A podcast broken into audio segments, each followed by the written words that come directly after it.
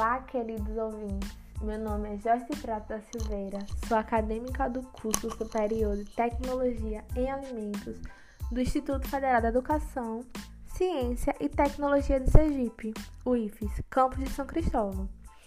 Hoje eu vou falar um pouco sobre uma fruta típica do cerrado brasileiro, que é muito encontrado no litoral nordestino, que tem o nome popular de mangaba ou mangava. A mangabeira tem ocorrência nos estados do Cerrado, Caatinga e no litoral nordestino, podendo alcançar até 10 metros de altura, com tronco áspero, ramos lisos, avermelhados, com látex branco abundante.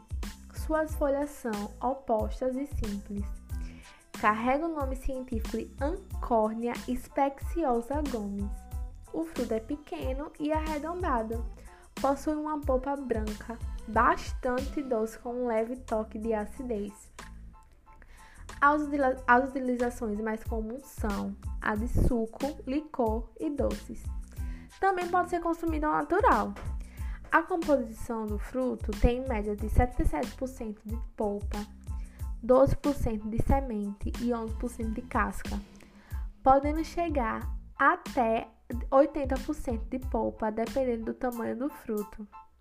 9 a 14% de carboidratos, 49 a 60 unidades de calorias. A acidez fica em torno de 0,42 a 0,35% e o teor de proteína que varia de 1,31 a 3% do fruto maduro de vez. Segundo o CONAB, os maiores produtores de mangaba, em ordem decrescente de importância, são Sergipe, como principal produtor nacional, cuja a produção, processamento e a comercialização dos produtos derivados estão em expansão. Paraíba, Rio Grande do Norte e a Bahia. A mangaba tem uma peculiaridade na sua venda.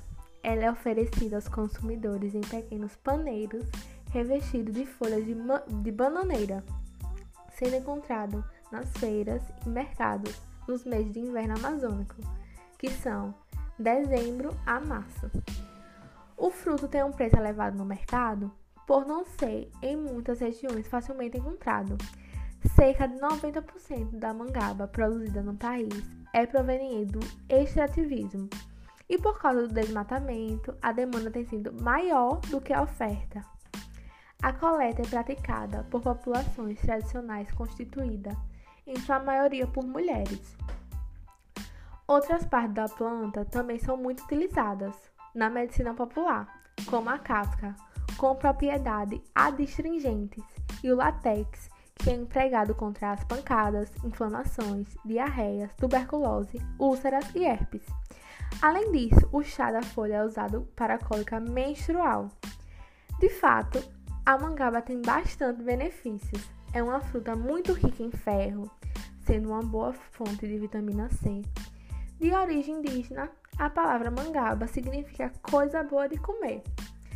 Ao observar as informações, podemos chegar à conclusão da, dos benefícios da mangaba, da aceitação da mangaba pelos consumidores.